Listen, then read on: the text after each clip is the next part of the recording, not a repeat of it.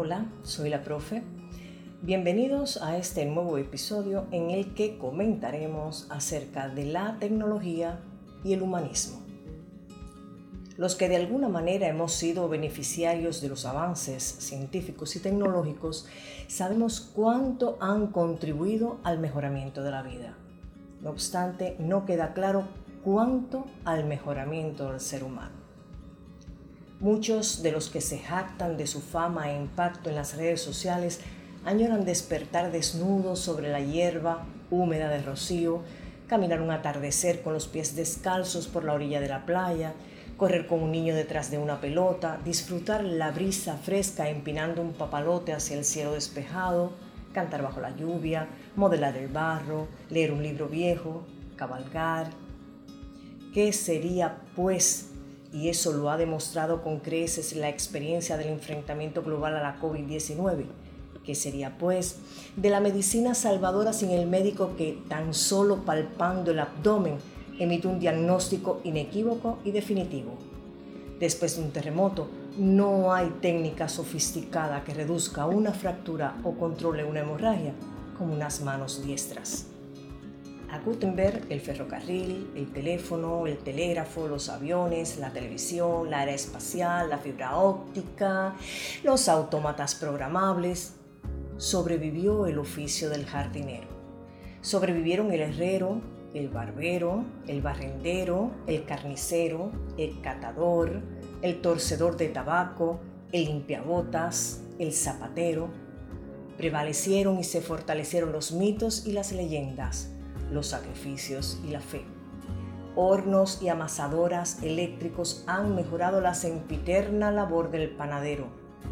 Ollas eficientes y ultra rápidas, condimentos industriales mágicos y hasta cocinas ecológicas no han llegado a sustituir la sazón única, ese simple toque de sal o de pimienta que daba la abuela, que luce un chef.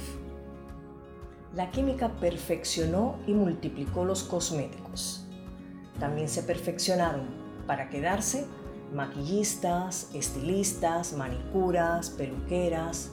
La química sintetizó, multiplicó, popularizó o encareció perfumes que jamás han superado la fragancia auténtica, extremadamente más exquisita, barata y saludable de cada flor silvestre. Vitaminas artificiales compiten entre sí mas no con los vegetales, incluso los transgénicos. La novísima hegemonía de los programas informáticos de creación, la digitalización de los archivos sonoros y el streaming reverencian un piano clásico.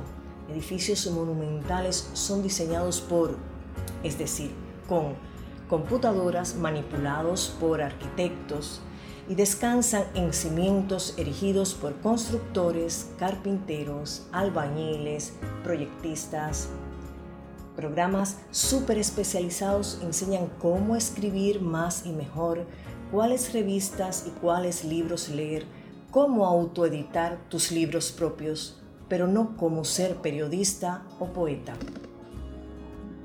En la virtualidad se decide el mejor color y la mejor modelo para el mejor vestido que había ideado a pura aguja y tijeras el mejor modisto.